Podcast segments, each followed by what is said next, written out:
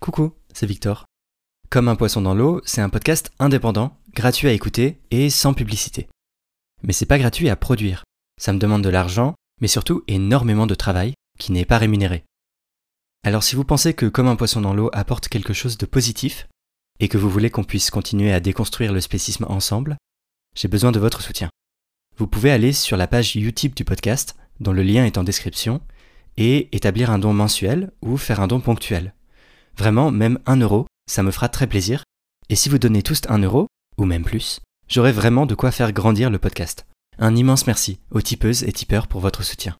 Et sinon, une autre super façon de soutenir le podcast, c'est de le partager sur les réseaux, d'en parler autour de vous et de laisser des étoiles sur Apple Podcast et Spotify. Allez, sans plus attendre, c'est parti pour l'épisode.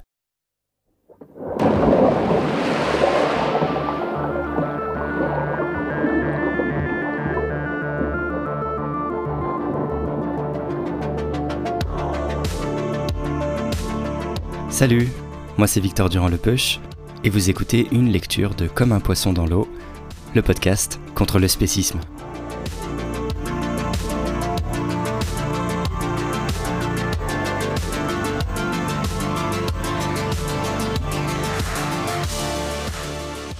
Le langage est un enjeu de pouvoir. Les mots qu'on utilise ont pour effet de donner un certain cadrage aux faits présentés de biaiser leur interprétation par les connotations véhiculées par les termes retenus, de rendre plus ou moins facile certaines associations d'idées et certaines prises de conscience. Comme le disait Marie-Claude Marcelier dans l'entretien de lundi dernier, cet effet de cadrage et la dynamique de mise en relief ou au contraire de dissimulation du langage sont d'autant plus fortes qu'elles sont implicites, donc ne font pas l'objet d'une discussion et peuvent ainsi passer inaperçus. Mais parfois, une controverse surgit dans l'espace public et rend soudain visibles les enjeux de pouvoir qui se dissimulent inévitablement derrière le choix de tel ou tel mot. C'est ce qui s'est récemment passé au Québec, lorsqu'une organisation de défense des droits des femmes s'est offusquée de l'emploi du mot gestation pour un projet de loi sur la procréation pour autrui. Gestation qui serait un terme animalisant et donc dénigrant pour les femmes. Le premier texte est un article d'Élise Desaulniers, directrice générale de la Société pour la prévention de la cruauté envers les animaux, la SPCA de Montréal, chercheuse indépendante et éditrice à l'Amorce, la revue contre le spécisme. L'article s'intitule Les femmes sont des animaux et a été publié dans l'Amorce, justement. Élise Desaulniers fait bien plus que rappeler le fait biologique que bien entendu les femmes sont des animaux. Elle explique pourquoi refuser l'emploi du terme gestation pour les humaines est non seulement spéciste, mais en plus est malvenu compte tenu de la proximité des luttes pour les droits des animaux et pour les droits des femmes. Les textes d'aujourd'hui sont lus par Margot, militante antispéciste.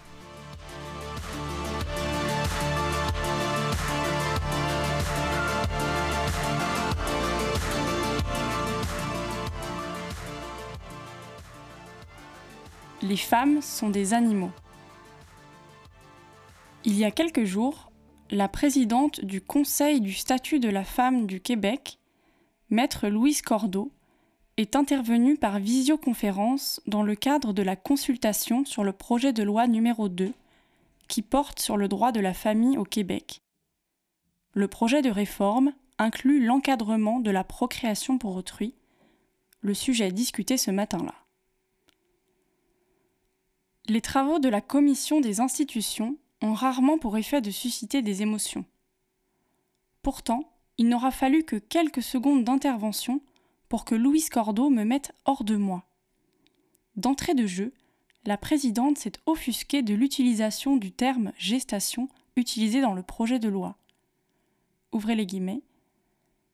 Selon l'Office québécois de la langue française, a-t-elle expliqué, la gestation réfère au monde animal, elle définit l'état d'une femelle vivipare qui porte son petit dans son utérus de la conception à l'accouchement.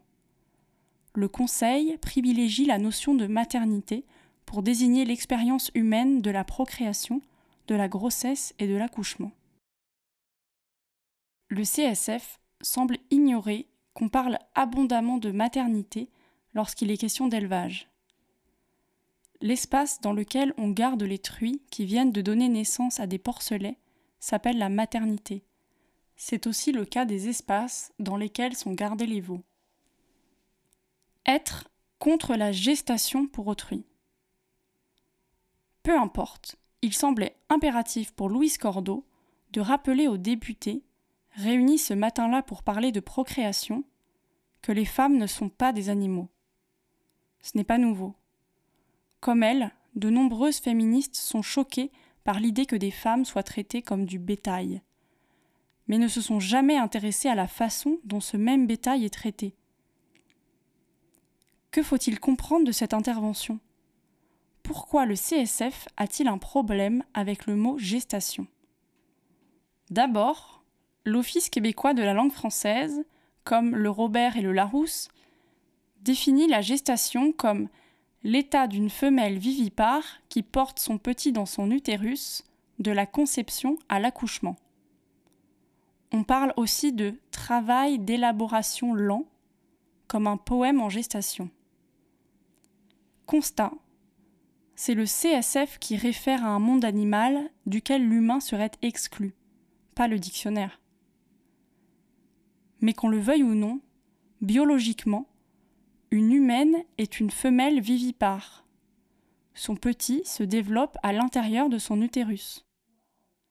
Elle serait ovipare si elle pondait des œufs.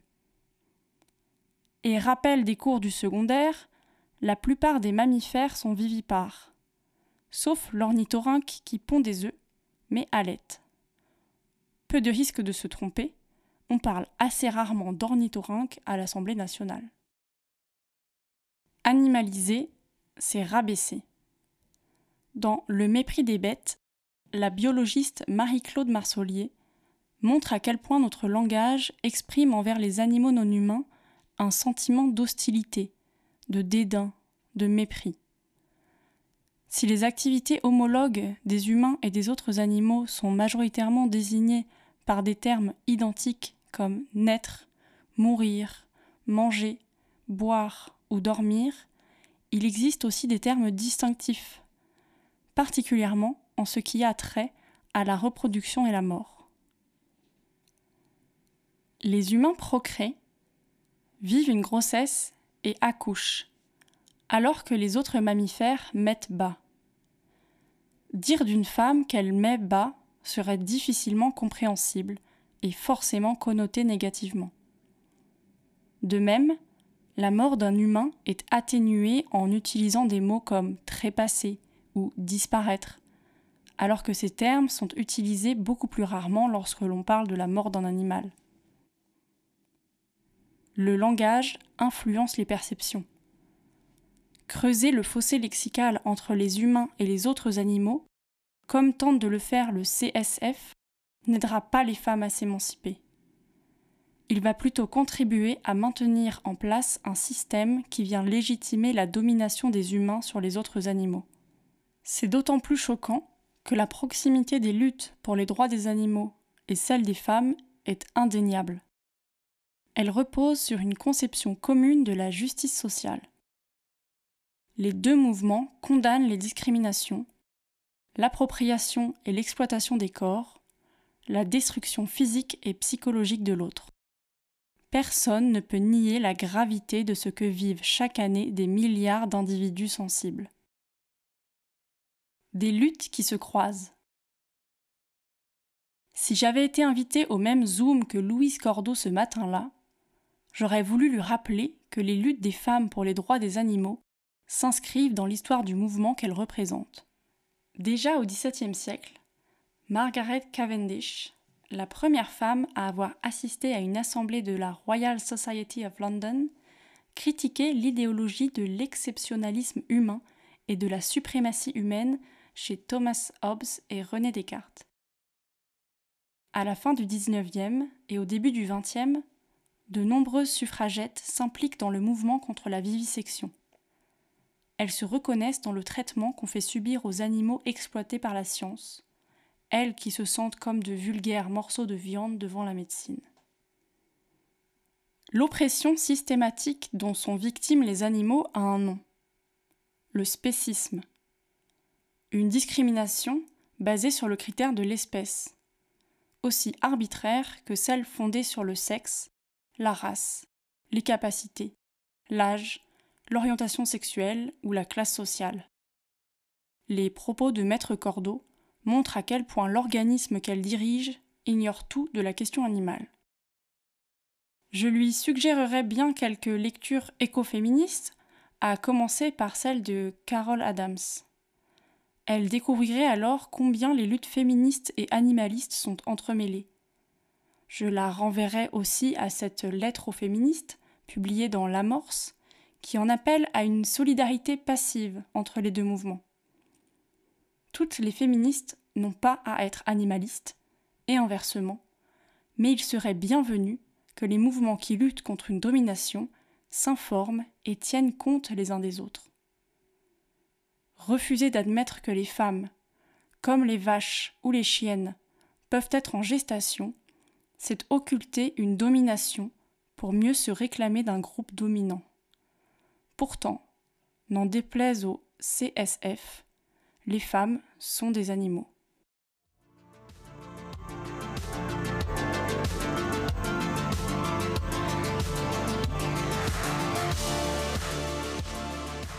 Élise Desaulniers mentionne vers la fin de son article Carol Adams, écrivaine américaine féministe et militante pour les droits des animaux. Et eh bien justement, le second texte est tiré de son ouvrage La politique sexuelle de la viande, initialement paru en 1990, et qui parle notamment beaucoup de la façon dont le langage invisibilise, autorise et contribue à la perpétuation de l'oppression des non-humains. En fait, le texte que Margot va vous lire n'est pas écrit par Carol Adams elle-même. Il s'agit d'un encart au sein du troisième chapitre, Violence masquée, voix mutée. Encart tiré d'un magazine qui a été publié entre 1986 et 1992 qui s'appelait Animals Agenda. L'encart lui-même s'intitule Émanciper votre langage, écrit par Norine Molla et la famille Blacker. Émanciper votre langage. Le langage est un outil puissant. Les mots que nous choisissons ne font pas que nommer ou décrire, ils attribuent un statut et une valeur. Faites donc preuve de circonspection dans votre choix de mots pour désigner les animaux non humains, car vous pourriez employer des expressions qui perpétuent les préjugés dont ils font l'objet. Appeler un animal non humain ça, faites en sorte de le ou la dépouiller de sa dignité et entretient l'opinion selon laquelle les autres animaux sont des objets, des choses inférieures ou des biens meubles. Nommés propriétaires ou maîtres, maîtresses, les gens qui partagent leur domicile et leur vie avec des animaux non humains évoquent l'esclavage, une connotation qui devrait nous gêner. Les termes amis, compagnon, compagne ou protecteur, protectrice sont préférables. Évitez de parler des autres animaux comme des choses vivantes. Ce sont des êtres vivants. Désignez les animaux non domestiques comme libres ou en liberté, plutôt qu'animaux sauvages ou faune. Lorsque vous décrivez la souffrance et la mort d'animaux causés par une action humaine, utilisez des mots horriblement explicites, qui exposent les véritables faits. Les scientifiques qui expérimentent sur les animaux et certaines personnes du domaine du contrôle des animaux aiment employer euthanasier, endormir, sacrifier et détruire, tandis que les gens qui pratiquent la chasse, la trappe et d'autres activités du même acabit privilégient éliminer, récolter, gérer et éclaircir le troupeau. Ces mots signifient tuer, alors dites tuer. Les coupables tentent de cacher leurs effroyables gestes de cruauté et l'exploitation rétrograde commise envers les animaux non humains au moyen d'euphémismes trompeurs, du genre de ceux mentionnés plus haut. Dites les choses telles qu'elles sont, et reprenez les gens lorsqu'ils ne le font pas, afin de leur faire réaliser la véritable nature et toute l'étendue de la souffrance que nous infligeons aux autres êtres vivants. Faites attention aux expressions qui traduisent du mépris envers les animaux. Fils de chienne, cervelle d'oiseau et faire l'autruche sont des insultes aux dépens des animaux. Trouvez des solutions de rechange au fait de traiter quelqu'un de serpent, de dinde, d'âne, de fouine, de poule, de chien, etc. Émancipez votre langage, car c'est une première étape importante à l'émancipation de tous les animaux.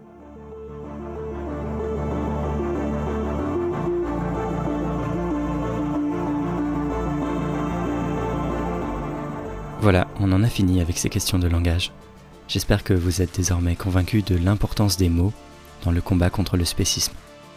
Si c'est le cas, ou pas, et si des réflexions vous sont venues à l'écoute de cet épisode, dites-le moi en commentaire ou sur les réseaux.